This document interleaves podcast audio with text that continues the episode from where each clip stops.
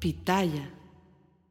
¿Qué tal? ¿Cómo les va? Bienvenidos. Me da muchísimo gusto saludarlos. Yo soy Felipe Cruz, el Philip. Oigan, pues fíjense que eh, ya ven que hemos hablado de actrices noventeras. Entre ellas, recién, recién hablamos de Irán Castillo hace poquito. Esta mujer que, bueno, tuvo una, una vida, ha tenido una vida bastante complicada.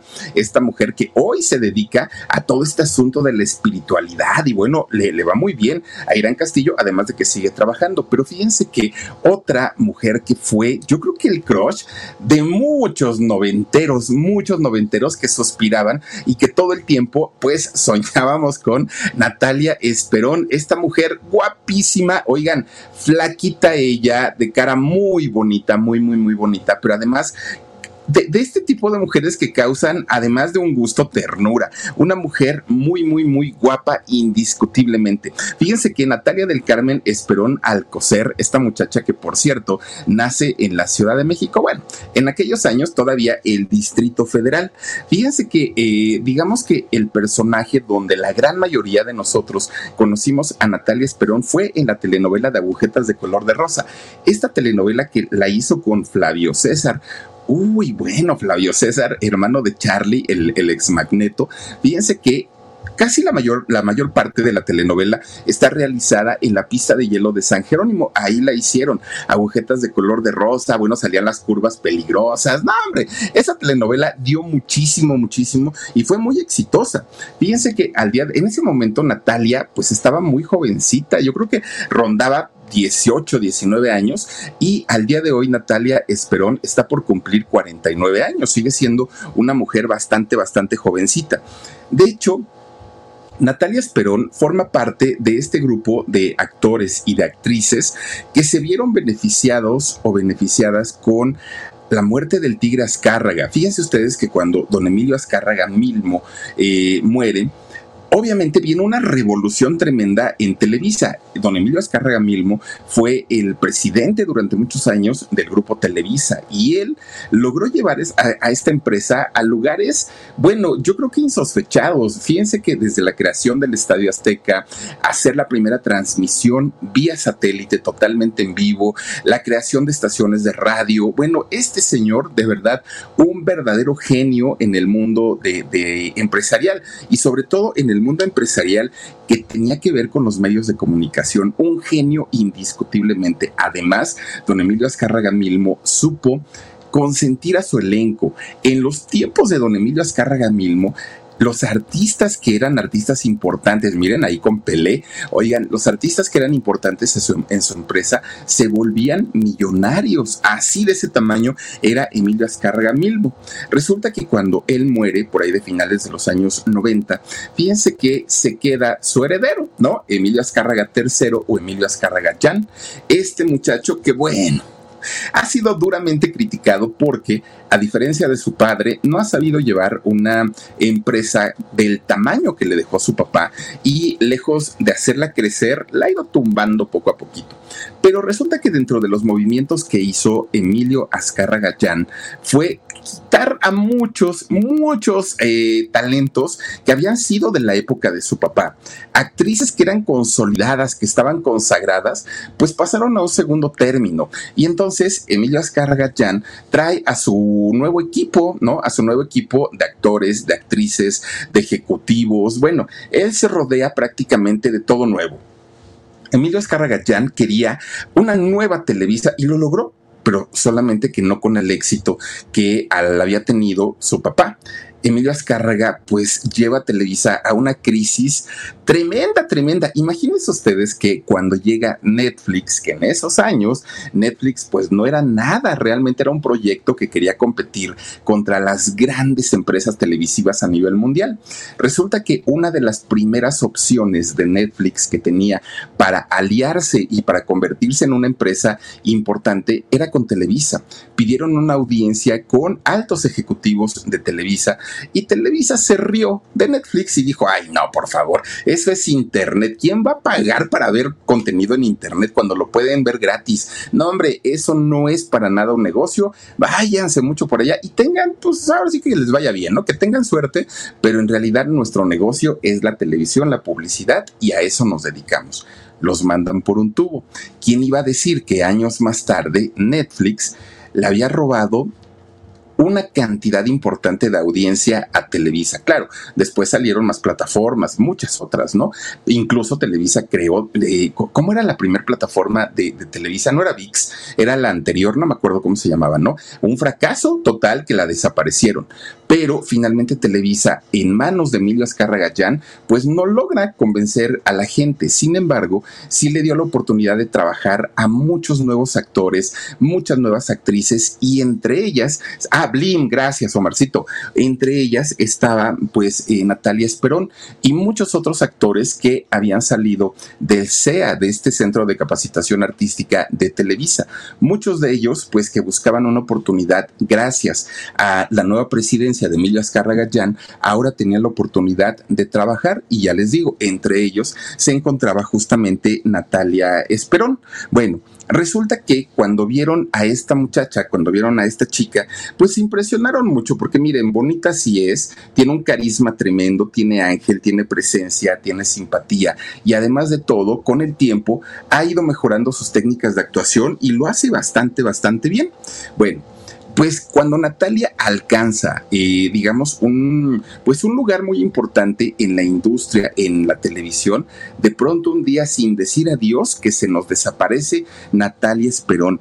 Casi nadie sabía dónde estaba, por qué se había ido. Bueno, en fin, fue un misterio. Y sobre todo después de haber protagonizado tan solo cinco telenovelas. Natalia Esperón pudo haberse convertido en una de las reinas de, de la televisión y sin embargo, pues a media carrera dijo, ya me voy Hoy está por cumplir 49 años y fíjense que Natalia está de regreso. Ahora está de regreso en la televisión, en Televisa, quiere recuperar el lugar que durante mucho tiempo le perteneció. Pero pues de dónde salió esta muchachita? Ahora sí que en, qué momento se convierte en estrella una, una, mujer tan bonita y tan jovencita. Bueno, resulta que Natalia Esperón, como ya les decía, pues es originaria del Distrito Federal, ¿no? La gran mayoría de la gente que nacimos digamos en los 70, 80 y todavía creo que en los 90, eh, nuestra acta de nacimiento dice entidad federativa 09 Distrito Federal. Hoy ya dicen Ciudad de México, pero antes era el Distrito Federal. Bueno, pues resulta que aquí en esta gran ciudad vivían eh, un matrimonio, Sigifredo Esperón y Lourdes Alcocer, los padres de esta muchacha tan bonita. Resulta que ellos como matrimonio tuvieron a tres hijos, Jorge, Daniela y Natalia. Natalia, la única mujer, la más bonita, la niña fresita, la consentida de mamá y papá, pero además una niña muy inteligente, mucho. Natalia siempre tuvo ese olfato para saber dónde había oportunidades y para saber explotar los talentos que definitivamente sí tenía. Fíjense que sus hermanos, de hecho, desde que Natalia era tan chiquita, la veían tan bonita que, bueno, la celaban. En la escuela eran súper celosos con eh, Natalia porque pues sabían que era una niña muy, muy, muy bonita. Pues digo, siempre como hermanos celamos a nuestras hermanas, pero en el caso de ellos era una exageración. Fíjense que Natalia, desde que estaba chiquita y prácticamente desde que entra a la escuela, siempre se interesó por todo lo artístico. Ella participaba en la escuela en todo lo que tenía que ver con eh, lo artístico, fuera lo que fuera, ¿eh? Bailables, festivales de canto, eh, obras de teatro, en todo lo que tenía que ver con la actuación o con lo artístico, Natalia siempre levantaba la mano y decía yo quiero estar ahí ella llegaba de la escuela y le decía a sus papás, es que yo quiero ser artista, es que yo me quiero convertir en una, en una artista de televisión, decía ella. Fíjense que sus papás en, en, aquel momento, pues como que decían, ay, sí, sí, sí, sí, sigue soñando, chamaca, no te preocupes, ¿no? No le daban tanta importancia porque ella estaba tan chiquita, pues que decían, es un juego de niñas, y al ratito va a querer ser astronauta, y al ratito va a querer ser cocinera, y al ratito va a querer... Eh, así son los niños. Los papás nunca le dieron importancia a esta inquietud que tenía su hija porque era muy chiquita. Bueno, pero lo que sentía Natalia por el mundo de las artes ya lo traía. No es que de pronto un día ah, despertó y dijo, ay, quiero ser artista. No, desde que ella estaba chiquita sabía prácticamente que quería, eh, a qué quería dedicarse en un futuro. Fíjense que los papás le daban el avión y tampoco es que le, apoyaran mucho esa parte porque los señores querían que su hija se convirtiera en una mujer profesionista, que la niña terminara una carrera, que se casara, que tuviera hijos, pero que tuviera un respaldo para poder vivir en caso de que algo no, no funcionara. Bueno, pues resulta que cuando entra precisamente a la eh, primaria, este deseo de querer ser artista en Natalia no, no terminaba y todo lo contrario, era más necia y más necia y quiero ser artista y quiero salir en la televisión.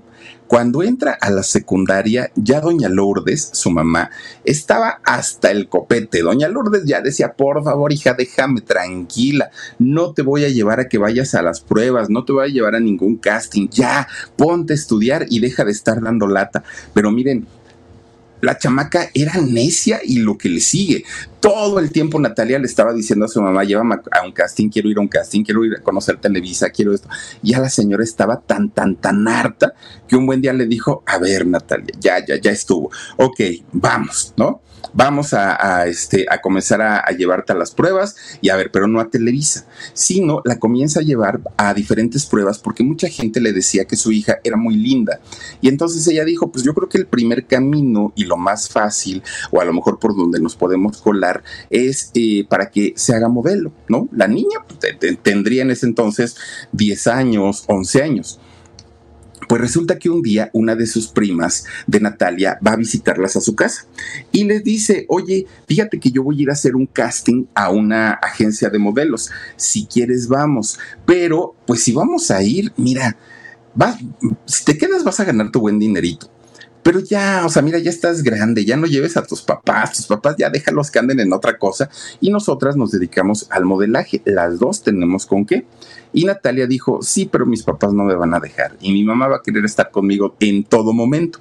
Fíjense ustedes que Natalia va a esta agencia de modelos junto con su prima y ahí es donde eh, finalmente Natalia encuentra esta puerta que tanto había buscado, ¿no? ¿Por qué? Porque eh, pues ella comienza a no solamente a hacer casting, sino también empieza a recibir propuestas ya muy serias de empresas que querían que una muchacha guapa fuera la imagen de, ellos. Bueno, pues resulta que de repente un día le hablan a Natalia y le dicen, oye, fíjate que hay una oportunidad para que te conviertas en modelo, pero ya modelo profesional.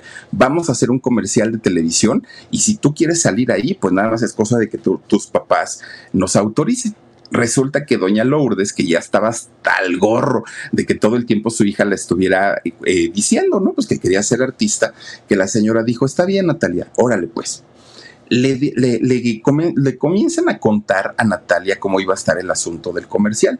Resulta que este comercial lo iba a hacer con un muchacho que en esos años era el galán de galanes, un muchacho muy guapo llamado Víctor Noriega, que Víctor Noriega ya trabajaba en esos años en Garibaldi, ya era un, personaje muy conocido, ya cantaban la bolita que le sube y le baja, ya habían hecho la película de, este, la bolita esta de, de Garibaldi. Bueno, en fin, él ya tenía un nombre y ya tenía una imagen. Resulta que cuando le dicen a Natalia, que por cierto, Víctor Noriega es dos años más grande que Natalia, es decir, 50, 51 años debe tener. Pues resulta que le dicen a Natalia, vas a hacer un comercial con Víctor Noriega y ella levantó las manos al cielo y dijo, por fin me está llegando mi oportunidad, ¿no? Ahora sí voy a ser famosa y todo. Pues le dan el guion del comercial, un comercial de 30 segundos que aparte se tardan en hacerlo 8 horas. Resulta que Natalia fue a la locación, se le ponen una, una playera verde muy bonita, ella se arregla, se peina, bueno, se puso guapísima. Hacen el comercial, terminan de hacerlo y, le y Natalia pregunta, ¿y esto cuándo va a salir al aire? Entonces le dicen, ah, a partir de tal fecha ya lo van a poder ver en la televisión. Uy, pues Natalia estaba feliz de la vida le habla a su mamá, su papá, su abuelita, a sus tíos, a sus primos, a sus amigos de la escuela, le avisa a todo mundo. Vean por favor tal fecha porque ahí va a salir el comercial donde salgo con Víctor Noriega. Estoy muy contenta porque además me pagaron un dinerito. Bueno, ella estaba feliz de la vida. Resulta que se llega la fecha y sí, efectivamente, sale el bendito comercial. Oigan, lo primero que se ve en este comercial es a un Víctor Noriega sonriente, guapetón, ¿no? Como siempre, él pues estaba en su mejor momento y aparte lucía muy bien. Entonces sale él y Natalia ya estaba sudando de, de verse, ahora sí, de darse cuenta cómo se veía en la televisión.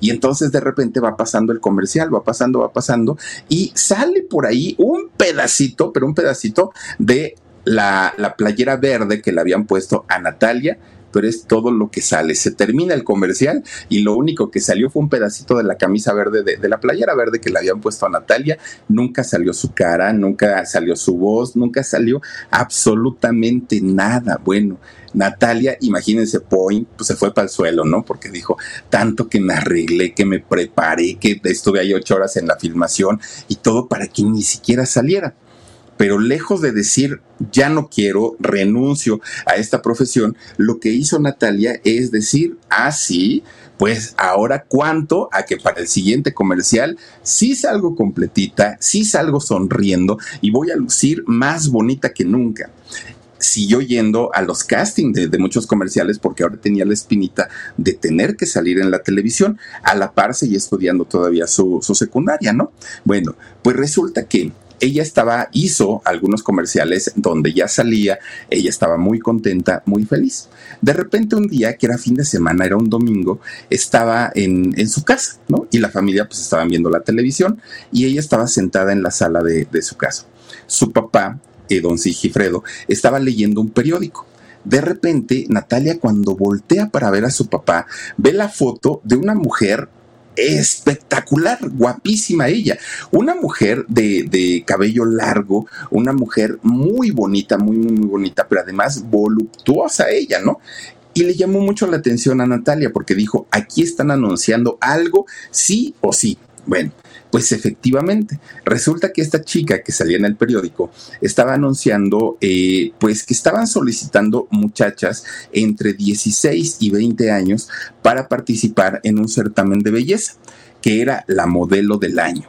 Y entonces Natalia le dice a su mamá, mamá, mamá, quiero que me lleves porque yo me quiero convertir en la modelo del año. Y su mamá que ya estaba cansada de estar escuchando todo el tiempo que quería ser artista y que quería ser artista, pues voltea a ver a su hija y le dijo, ¿y dónde viste eso? Aquí, mamá, en el periódico. Revisa doña Lourdes el periódico y cuando ve a este mujer, no, no, no, no, no, exuberante, alta, bueno, imagínense un porte que debió haber tenido, y voltea a ver a su hija y le dice, ay Natalia, es que, mira, no es que te quiera desanimar, mi hija, pero ya estás viendo las curvas de esta mujer Vete tú, chamaca, estás re flaca, mija. No, no, no, no, no, yo te llevo ahí y vas a perder. ¿Cómo crees? Están buscando gente alta, tú eres chaparrita, mija. Están buscando gente voluptuosa, tú eres flaquita. O sea, ¿de dónde sacas que vas a poder participar? No, mija. No, no, no, no. Como dicen por ahí, zapatero a tu zapato. Y entonces, eh, Natalia, ándale, mamá, y llévame, y por favor, y no sé qué, y no sé cuánto, hasta que doña Lourdes le dijo, a ver, chécate cuáles son los requisitos y vemos. El primer requisito era tomarse fotos profesionales y llevarlas a la oficina de uno de los organizadores. Resulta que Natalia le dice a su mamá, saca una cámara de esas Kodak 110, viejísima, viejísima, y le dice a su mamá, tómame unas fotos y las llevamos. Natalia, ahí claramente dice que fotos profesionales. ¿Cómo crees que te voy a tomar? Y aparte yo ni sé tomar fotos. ¿Cómo sea, mamá? Deja. Y, y, se va a su cuarto, Natalia. Se empieza a vestir, a poner ella muy guapa, muy coquetona y empieza a posar ante la cámara. Y ya, mamá, y tómame fotos y todo sin iluminación, sin un set, sin un vestuario, sin un maquillaje profesional, pues ahora sí que todo hechizo, ¿no? Y lo que estaban requiriendo eran fotos profesionales. Resulta que la señora, muy nerviosa, doña Lourdes, porque no sabía tomar fotos, hace su mejor intento. Le toma unas fotos tan feas a Natalia, pero tan feas, miren, le salieron borrosas, movidas, mal iluminadas, eh, mal encuadradas. Pues mal, la señora no era fotógrafa, pero las hizo con mucho cariño. Resulta que van a revelar el rollo, que aparte sabía que revelar en esos años. Van a revelar el rollo y cuando ven las fotos, ay, Natalia se veía de este tamaño, así chiquita, entre todo el cuadro, ¿no? Pues bueno, era lo que había. Y entonces Natalia, ya con, su, con sus fotos, checan a dónde tenían que ir a dejar este material. Y la oficina era nada más ni nada menos que de Arturo Velasco, fíjense, hijo de Raúl Velasco. Él tenía una participación, ¿no? Eh, como parte de los organizadores de este certamen. Bueno. Natalia sabía que no la tenía fácil, pero finalmente ella estaba haciendo su mejor esfuerzo. Entonces, cuando llegan a la oficina de, Arturo Velasco, se dan cuenta que había una cantidad de mujeres ahí eh, y de todas las edades. Supuestamente en el, en el eh, periódico decía que estaban solicitando entre 16 y 20 años, pero cuando ella llega a la oficina de Arturo, se da cuenta que allá había muchachitas que seguramente ya rebasaban 22, 23 años y ahí estaban. decía Natalia, pues qué raro. Bueno, lo que no sabía es que ese mismo día estaban haciendo audiciones para hacer una película. Una película que estaba producida, iba a ser producida por Videocine. Todavía Videocine en ese momento no solo era distribuidora, además también era una casa productora. La película se llamaba Cambiando el Destino. Cuando Natalia se entera de esta película, bueno, dijo, oigan, suena como una canción de Magneto. Y le dijeron, pues sí, es la película de Magneto y se va a llamar así, cambiando el destino. Bueno, Natalia pega el brinco porque dijo, es mi grupo favorito, llamo a Alan y vuela, vuela. Y bueno, ella se alucina y le dice a su mamá, llévame, quiero ir a hacer el casting, yo quiero participar ahí. Y la mamá le dijo, Natalia, ya basta, ya. O sea, mira, sales con que quieres ser la modelo del año, órale, te traje para que audiciones. Ahora me sales con que quieres ir a, a hacer el casting para la película, no te voy a llevar Natalia entiende, tú no eres actriz, tú eres modelo, no vas a tener una oportunidad para quedarte allá. Además, ve cuánta chamaca está ahí. O sea, ¿de dónde sacas que te van a contratar? Ándale, mamá, y ándale, y ahorita venimos a dejar las fotos, y por favor, y llévame, llévame, llévame. Bueno, pobre de doña Lourdes dijo, ándale, pues te llevo. Fueron y la ponen a leer un guion que para empezar Natalia no tenía ni la menor idea que era un guion, pues ella era modelo, no era actriz, pero pues ella lo hizo, ¿no? Y pues que sonríe de un lado, sonríe del otro, vamos a ver qué, qué, este, qué perfil me da, si esto y lo otro. Ella hizo su, su mejor esfuerzo para audicionar. El clásico, luego te llamamos sale de esta audición, no vio a los Magneto, pero sale feliz porque dijo, órale, si me llego a quedar voy a conocer de cerquita a Alan y a este Elías y a este Charlie y a todos ellos, ¿no? Pues sale de ahí y entra a la oficina de Arturo Velasco a dejar sus fotos pero cuando iba directo a la oficina de Arturo Velasco, se da cuenta que salían unas mujeres exuberantes, despampanantes, bueno, que decía, no, aquí sí no, segurito me voy a quedar en la película, pero como modelo, pues no, yo estoy chaparrita y flaquita y pues no, no, no, no, ahora sí que no tengo de dónde. Bueno, terminan ese día de, de su visita y se van para su casa. Lo que seguía era pues esperar, ¿no? A que hubiera una respuesta por una o por otro lado. Resulta que suena el teléfono después de unas semanas. Natalia estaba sentada en la sala esperando a que sonara por una o por otra. Resulta que eran de la película de Magneto preguntan por Natalia y le dicen, señorita, felicidades, usted fue elegida para participar con nosotros en la película de Magneto, cambiando el destino. Bueno, Natalia pega tremendo brinco que casi se pega en el techo, ¿no? Ella estaba feliz de la vida porque al fin iba a poder trabajar y en una película, imagínense nada más. Bueno, le dicen la hora, le dicen la fecha, le dicen todo, ¿no? Donde ella iba a estar eh, trabajando. Bueno, Resulta que como a los dos días vuelve a sonar el teléfono, pero ahora era de la oficina de Arturo Velasco y le dicen, señorita Natalia, sí, sí, sí, soy yo. Hablamos del certamen de, este, la modelo del año porque queremos que venga, porque está usted en, pues ya las, digamos, en las últimas, en los últimos filtros, ¿no? Para saber quiénes van a participar. Entonces Natalia dijo, órale, los dos, ¿no? Fue a los dos casting y en los dos se quedó. Pero cuando le dicen, mire, tiene que presentarse tal día, a tal hora y en tal lugar, Natalia dijo, sí, sí, claro, yo llego. Pero de pronto la fecha le empieza a brincar y dijo, creo que es el mismo día que tengo que estar con los magnetos. Revisa donde había apuntado y efectivamente, el mismo día y a la misma hora era la cita. Se puso muy triste porque tenía que decidir a cuál de los dos, ¿no? Ahora sí que este, a irse por un lado o por otro. Habla con su mamá y su mamá le dice, a ver Natalia, tú no eres actriz, ¿estás de acuerdo? No, pues sí, mamá, actriz no soy.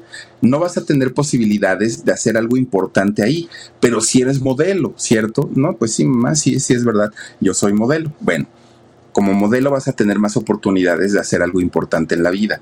Tú decides qué quieres. Y Natalia dijo, está bien, no voy a la película y, me voy para el certamen de, la modelo del año, ¿no? Y entonces, pues, pues Natalia dijo, ¿y ahora qué voy a hacer, no? Porque pues, pues bueno, yo quería estar en la película. Bueno, como haya sido, fíjense ustedes que eh, Natalia finalmente pues le agradece a la producción de Cambiando el Destino, ya no hizo la película y se enfoca totalmente a su participación en ese certamen de, de belleza. Bueno, pues resulta que no gana el certamen de, belleza. Fíjense ustedes que al final este certamen lo gana una chica llamada Elsa Benítez. De hecho, Elsa Benítez, y para quien conozca de moda, de, diseñadores y de todo esto, yo no, la verdad no. Bueno, Elsa Benítez hasta el día de hoy es una chica muy conocida en las pasarelas y es una de las grandes modelos mexicanas hasta el día de hoy. Y entonces ella es quien, quien gana este certamen y Natalia dice, pues ya me quedé como el perro de las dos tortas, ¿no? Ni hice la película, ni gané la, la modelo del año y estaba enojadísima todavía quiso ir a pedirles perdón a los de Magneto para decir, oigan, si todavía me requieren, pues por aquí estoy libre, ¿no? Pero ya no, ya no era tiempo. Miren, ella es justamente Elsa Benítez, una mujer muy, muy, muy guapa. Gracias, Omarcito. Bueno, pues resulta que con lo que no contaba Natalia es que durante este certamen de la modelo del año había un jurado y dentro de este jurado se encontraba un actor muy importante no solamente en, la industria de la televisión, también en el cine. Resulta que ahí estaba don Eugenio Cobo. Fíjense que don, Eugenio, aparte de todo, fundador del CEA de Televisa, de este centro de capacitación actoral o centro de capacitación artística, ¿no? Resulta que ahí estaba. Él fue de los que votaron, ¿no? Para, para la modelo del año. Cuando termina todo el certamen, va y busca a Natalia y le dice, oye, de entrada te quiero felicitar, lo hiciste muy bien, pero no tenías como lo necesario para poder ganar este certamen, que era la altura, las curvas, y pues en realidad Natalia pues no tenía esas características. Le dijo, pero eres muy bonita y eres muy carismática, y tú podrías, si quisieras, convertirte en una gran actriz. Y Natalia dijo, oiga señor, pero pues es que para eso se requiere preparación.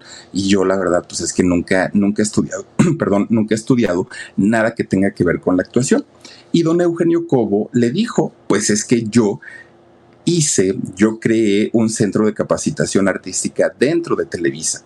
Y pues yo tengo la posibilidad de decir quién entra y quién no entra. Y a mí me gusta, me, gustaría que tú entraras, que tú estuvieras y te, te prepararas y te capacitaras. Bueno, Don Eugenio todavía no acababa de decirle todo, todo, todo a Natalia cuando ella decía, ¿dónde firmo? No, yo ya quiero estar ahí, por favor, señor, lléveme. Bueno, pues resulta que Natalia, que había sido una niña muy estudiosa desde que estaba en la primaria, en la secundaria, era de las mejores alumnas.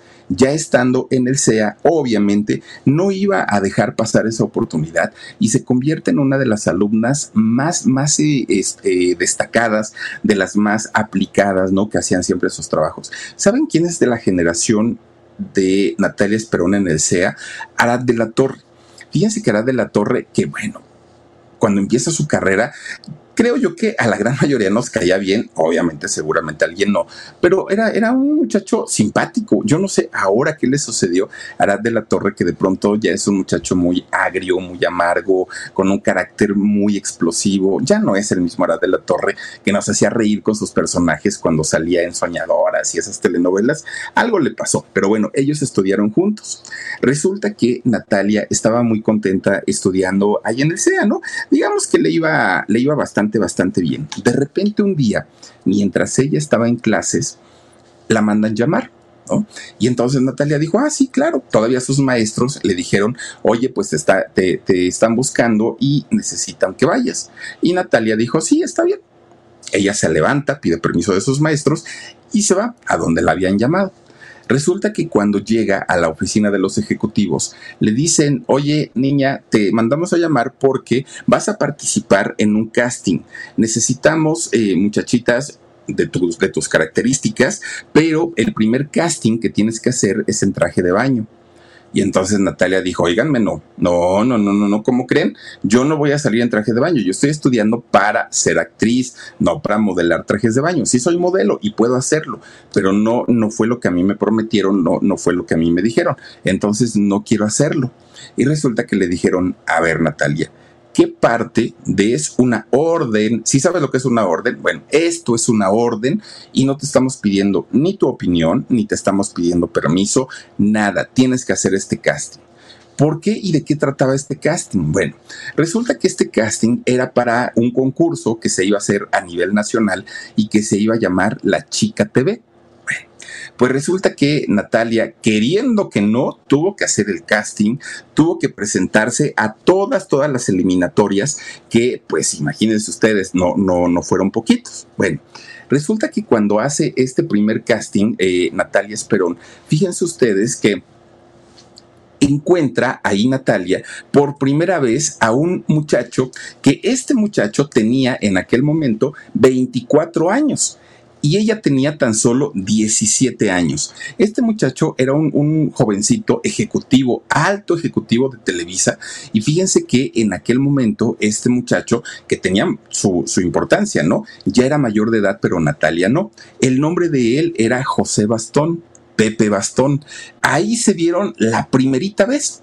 Y de hecho, Pepe Bastón no le quitaba la mirada a Natalia, porque de, entrada le gustó, pero a Natalia también, Natalia también sintió una atracción por él, aunque fue así como de, órale, qué guapo está, y hasta ahí, ¿no? Ya no hubo eh, a más. Bueno, pues resulta que Natalia se sigue preparando porque este certamen en el que iba a participar, pues obviamente le, le requería preparación ya sabía modelar, pero pues eh, necesitaba otras eh, características que no, no tenía bien desarrolladas. Bueno, pues resulta que Natalia regresaba a sus clases, con Pepe no pasó absolutamente nada, y fíjense ustedes que queriendo que no, Natalia Esperón llega a la final.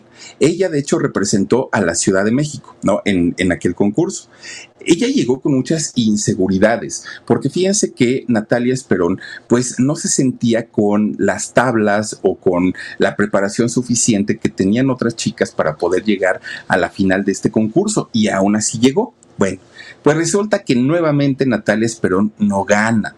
De hecho, este certamen lo gana Galilea Montijo. Lo gana ella representando obviamente al estado de Jalisco. Lo gana Galilea, que bueno, muchos, muchos hemos visto estas imágenes cuando Galilea gana este certamen, que era una Galilea totalmente distinta, totalmente diferente a como la conocemos ahora, ¿no?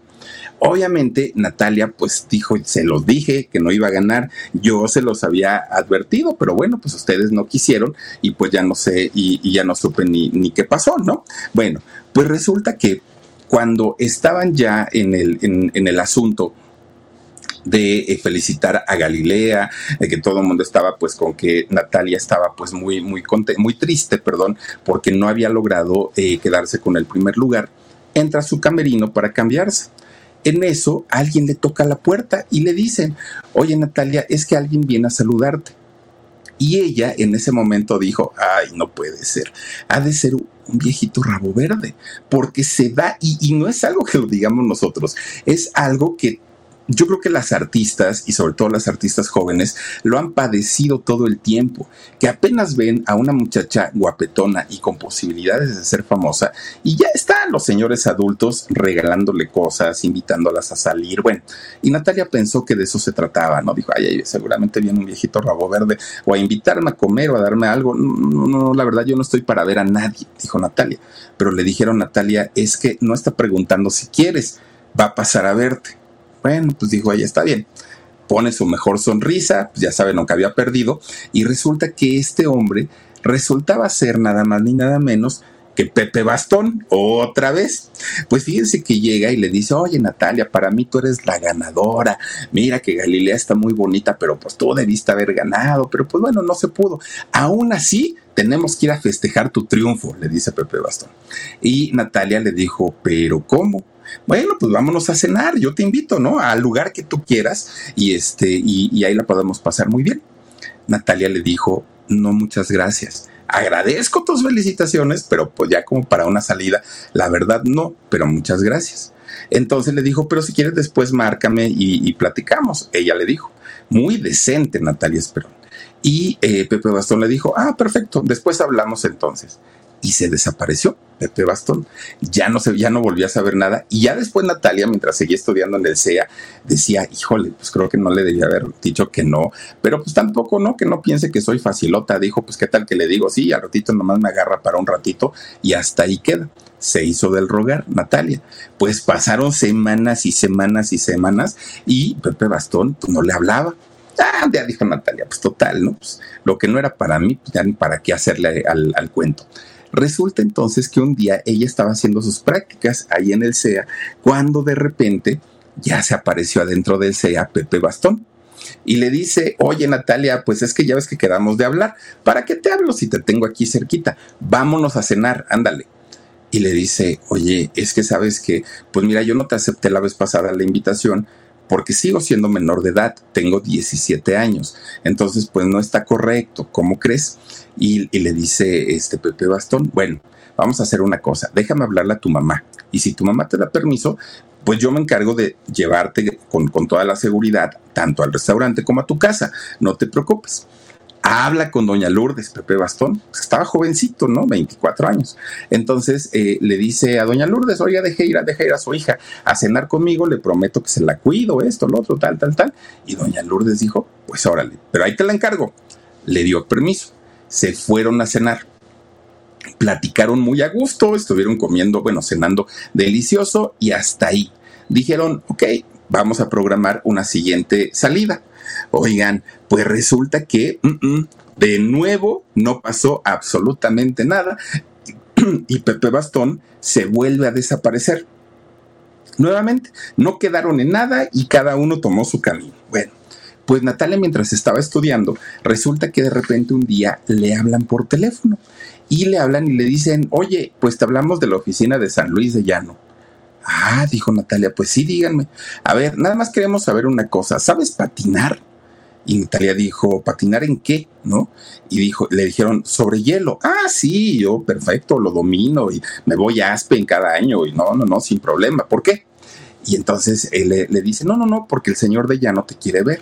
Ah, perfecto fue a ver a Luis de Llano y le explica y le dice, pues que eh, tenía que, bueno, tenía un proyecto que tenía la muchacha de su telenovela que saber patinar y ella dijo, sí, sin problema. Entonces la mandan a diseño de imagen. Cuando llega diseño de imagen, al que le estaban eh, pues poniendo su, su ropa y todo, era a Flavio César. Y cuando Natalia lo ve, Natalia sabía quién era Flavio César en aquellos años, sonaba mucho el tema de en cada canción de Flavio César, Luna, La Soledad, que es de Laura Pausini, bueno, ya tenía éxitos Flavio César.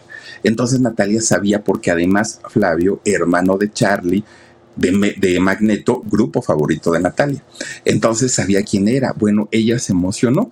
Cuando les empiezan a hacer pruebas a cuadro para ver cómo retrataban, dijeron es la pareja perfecta, se ven bien bonitos los dos y la química que sale entre ellos, miren, más que galanazo y el cuerpazo de Flavio César aparte de todo. Bueno, pues la química de los dos a cuadro era brutal, era tremenda, tremenda.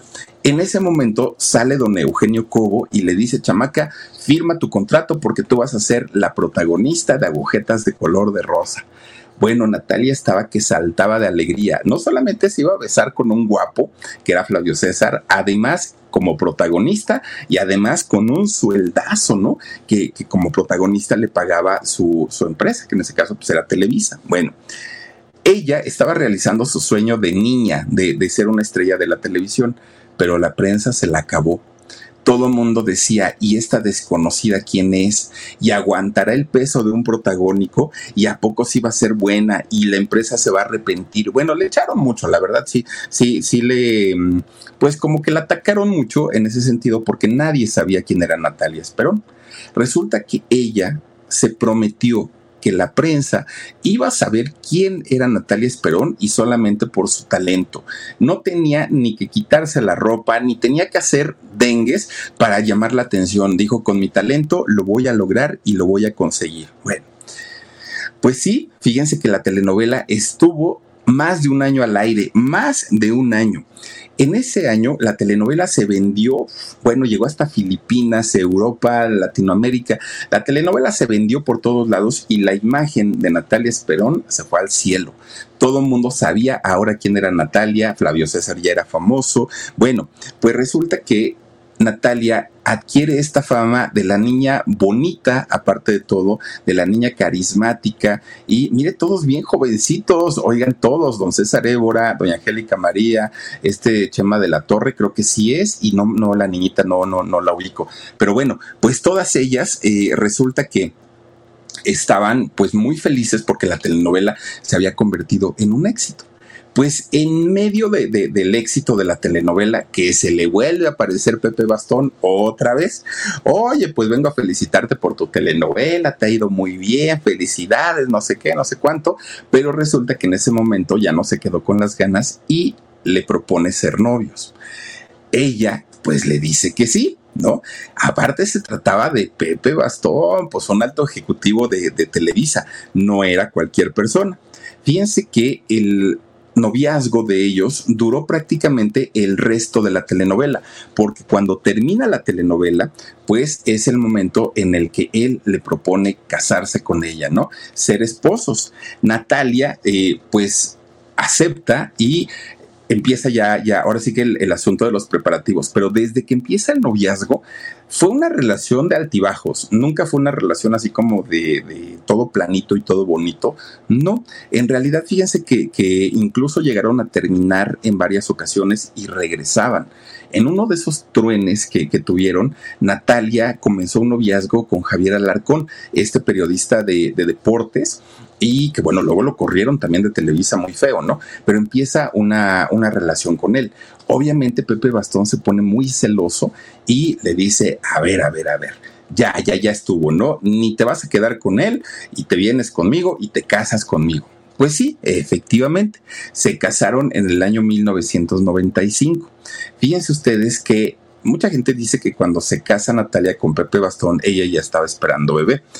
¿Quién sabe? Porque su, su, hija nació al siguiente año, nació en el año 96 su hijita Natalia. Bueno, pues digamos que no era una relación mala, de hecho se llevaban bastante, bastante bien, pero el asunto es que Pepe ya no quería que eh, Natalia siguiera trabajando, ya no la quería ver en televisión, ya no quería que eh, se estuviera besando con, con, otros actores, pues sí, ¿no? Pues digo, finalmente muy, muy celoso el señor.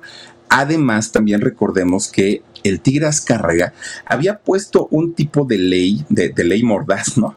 Eh, que, que, le prohibía a los ejecutivos de Televisa tener algún tipo de relación con las actrices. Para eso estaban las muchachas de la alta sociedad. Las actrices, pues, pues, son actrices, son finalmente trabajadoras del medio del espectáculo, pero no estaban al nivel de los altos ejecutivos de Televisa. Entonces el Tigre decía, aunque él sí estuvo, no, bueno, el Tigre pasó por toda la empresa, pero eh, para algo formal, para algo serio, no estaban permitidas, ¿no? Era como, pues diviértete un rato y cuando quieras casarte, entonces si buscas a una dama de sociedad, entonces si buscas a alguien que tenga alcurnia, de gran apellido, con mucho dinero. esas eran las leyes que ponía el, Tigre Escárraga.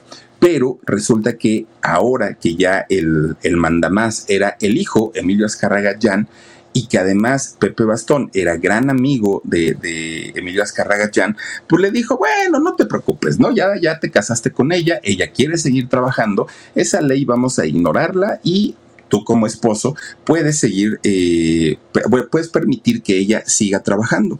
Natalia siguió trabajando, hizo varias telenovelas, varias. Me acuerdo mucho de una que hizo con eh, Imanol, la del niño que vino del mar, ¿no? Sale también por ahí Natalia. Ella siguió trabajando normalita pero Pepe Bastón no estaba muy feliz que digamos. Bueno, pues de repente, cuando Natalia estaba en su mejor momento, de pronto un día, ¡zas! se nos desapareció, se fue y nadie supo por qué. La razón, la primera, porque fueron varias, pero la primera era porque Natalia quería estar con su familia, quería estar con su hija Natalia, y quería estar con su esposo, con Pepe Bastón. Ella eh, pues sentía que no les estaba dando el tiempo necesario, el tiempo suficiente. Seguramente Pepe Bastón también se lo reclamaba todos los días, hasta que Natalia toma la decisión de ya no eh, seguir trabajando y de enfocarse 100% a su familia. El dinero no era problema, ¿no? Porque pues imagínense, con un marido alto ejecutivo de Televisa, pues eh, el dinero sobraba pero además algo que ya había, platicado con, con, su esposo, con Pepe Bastón, es que querían ser nuevamente padres y los dos estaban de acuerdo en ese, en ese proyecto. Entonces, todo lo que le llegaron a ofrecer de trabajo después del retiro, de este primer retiro de Natalia, ya no lo aceptó. Y miren que incluso este señor Salvador Mejía, productor, la llamó y le dijo, tengo un proyecto que está hecho, pensado y diseñado en ti. No me vayas a decir que no, al cabo que, Pepe pues ya sabe que tú trabajas, ¿no? Y no tiene problema. Esa telenovela fue hecha para ella, se llamaba Mariana de la Noche. En esta telenovela, bueno, Natalia encajaba perfecto en el personaje de Mariana de la Noche pero pues ella ya había hablado con su esposo y habían quedado en que se iban a convertir nuevamente en papás y que ya no iba a trabajar. Entonces le dijo a Salvador Mejía que ya no, no, pues que muchas gracias y Salvador tuvo que buscar a otra actriz que fue Alejandra Barros. Que fíjense ustedes que Alejandra sí le faltó peso actoral para poder llevar este protagónico. Tan, tan fue así que el protagónico se lo robó la gaviota de, de, esta telenovela. Terminó siendo ella, la gaviota, bueno, Angélica Rivera, la protagonista de Mariana de la Noche, porque pues Alejandra Barros le costó muchísimo trabajo eh, pues soportar el, el peso de esa telenovela. Bueno, pues resulta que ya Natalia, dedicada a su vida de, mujer casada, de madre de familia, pues estaba esperando el momento en el que pudiera quedar embarazada, pero esto no pasaba. Y, y, seguían transcurriendo los meses y ella, miren Alejandra Barros, resulta que ella pues nada más no, no se embarazaba. Entonces Pepe, su esposo, la manda al ginecólogo y le dice, oye, tienes que atenderte porque pues ya aquí está algo muy raro, no nos estamos cuidando y no logras quedar embarazada. Y entonces el ginecólogo le dice que tenía endometriosis, este, este padecimiento que lo tiene gran mayor, eh, la gran mayoría de las mujeres, pero con una pequeña cirugía logran, y además se recuperan muy rápido, ¿no? Este, logran eh, convertirse en padres aunque muchas veces después de la cirugía de endometriosis, los embarazos que, eh, tienen las mujeres son de alto riesgo. Pero fíjense ustedes que en el caso de Natalia, que tenía todo en la vida, pues obviamente no era problema. Le, planchaban, le lavaban, le cocinaban, le, hacían todo. El embarazo, y además tenía pues imagínense a los mejores médicos. Entonces, pues ese no era problema. Resulta que después de la cirugía, prácticamente después de la cirugía, se embaraza. Ella dijo, ay caramba, pues esto fue muy rápido, ¿no? De, volada ya estoy embarazada. Pero la sorpresa fue que un buen día que van a hacer eh, el ultrasonido para saber el estado del bebé y todo esto, el doctor les dice, agárrense señores, porque no es un bebé. Tampoco son dos, pero tampoco son tres.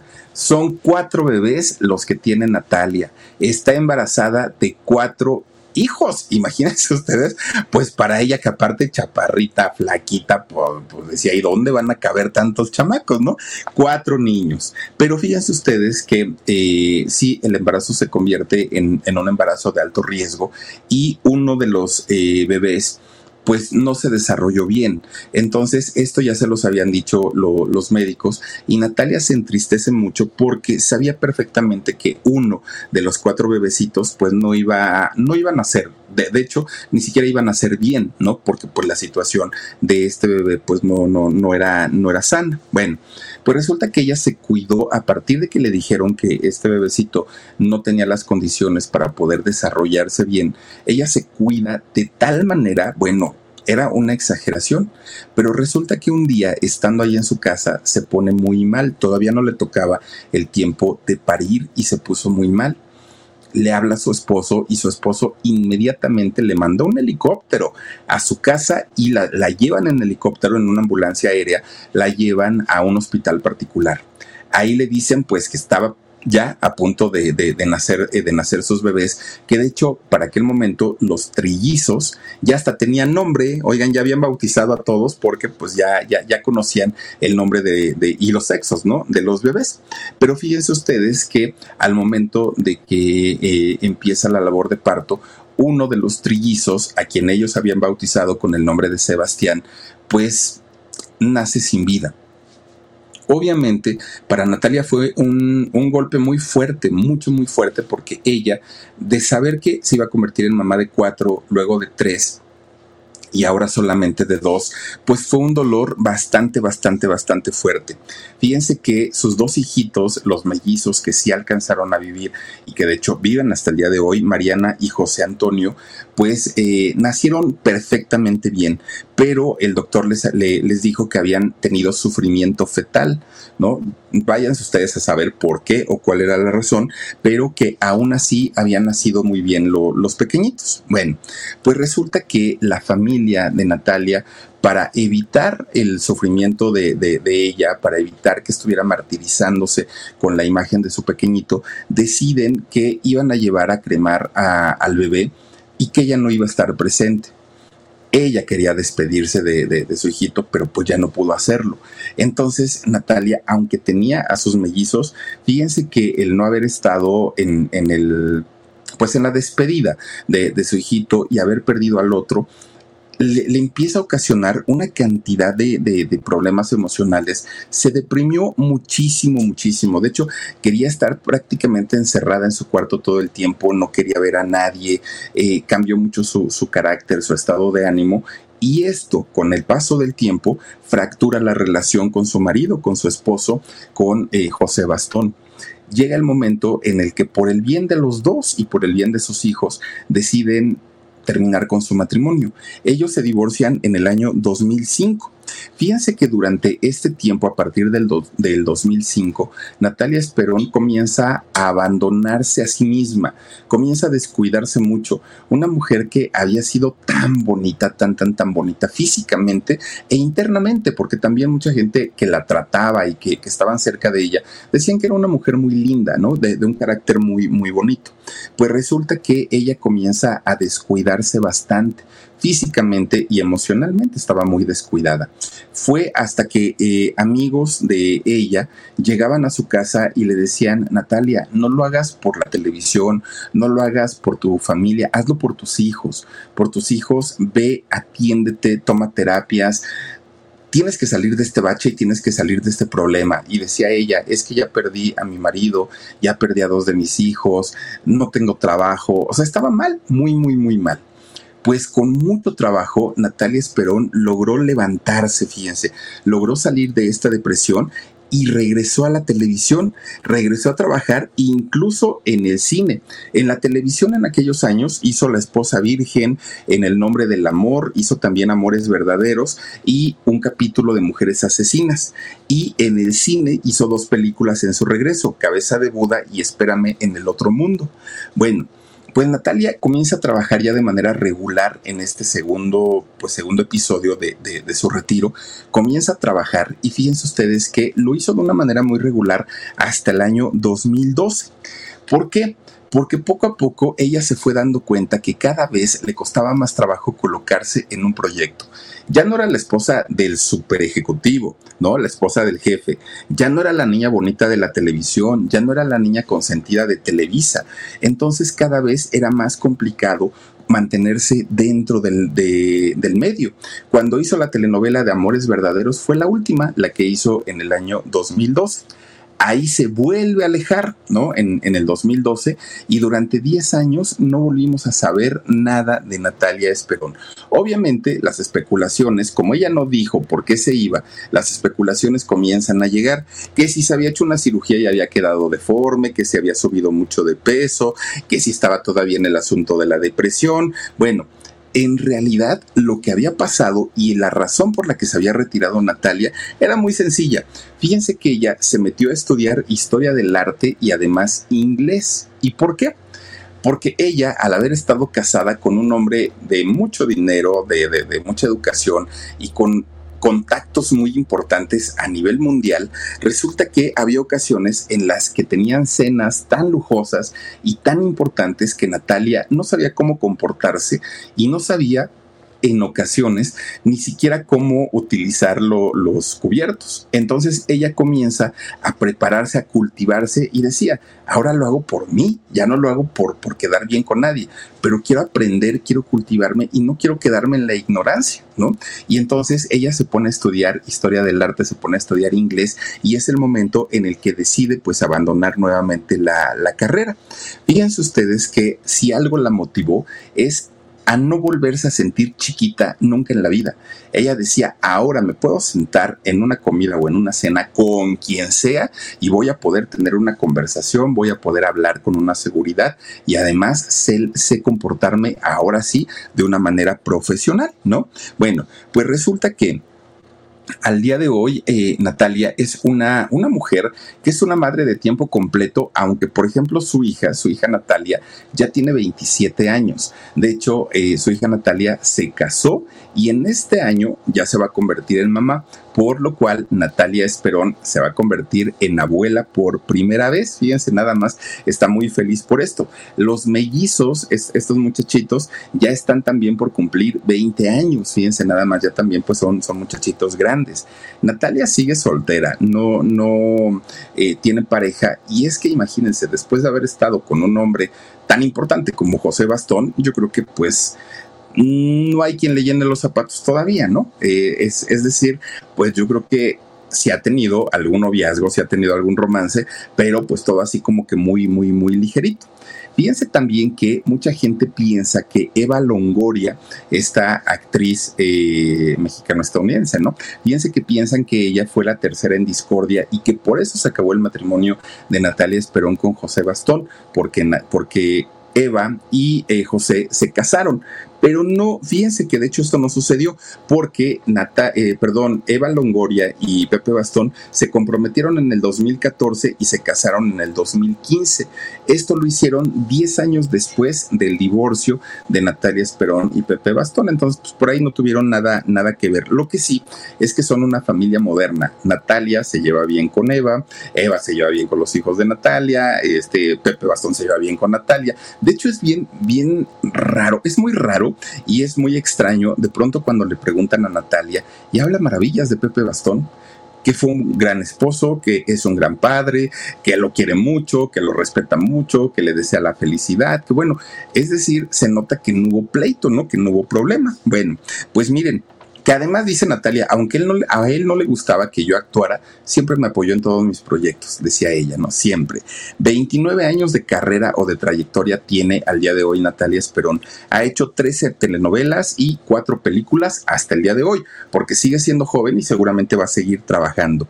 Hoy está de regreso, ya está en las telenovelas nuevamente y pues quiere, ¿no? Eh, pues ocupar nuevamente el lugar que en algún momento tuvo, aunque perfectamente sabe que como protagonista joven ya no.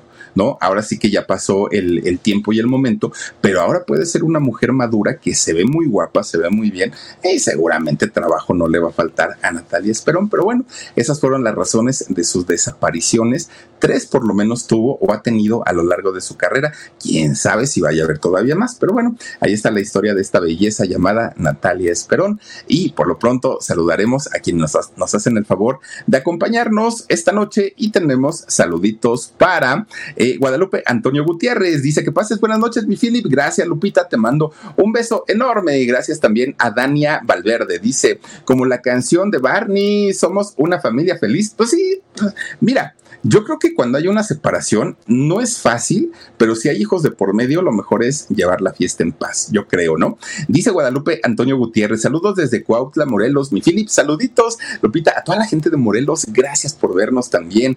Herminia Carmen Cruz Hernández dice, buenas noches, me gustaría saber qué fue de Patricia Pereira, eh, te queremos mucho, Philip. Ay, vamos a hablar de Patricia Pereira con todo cariño.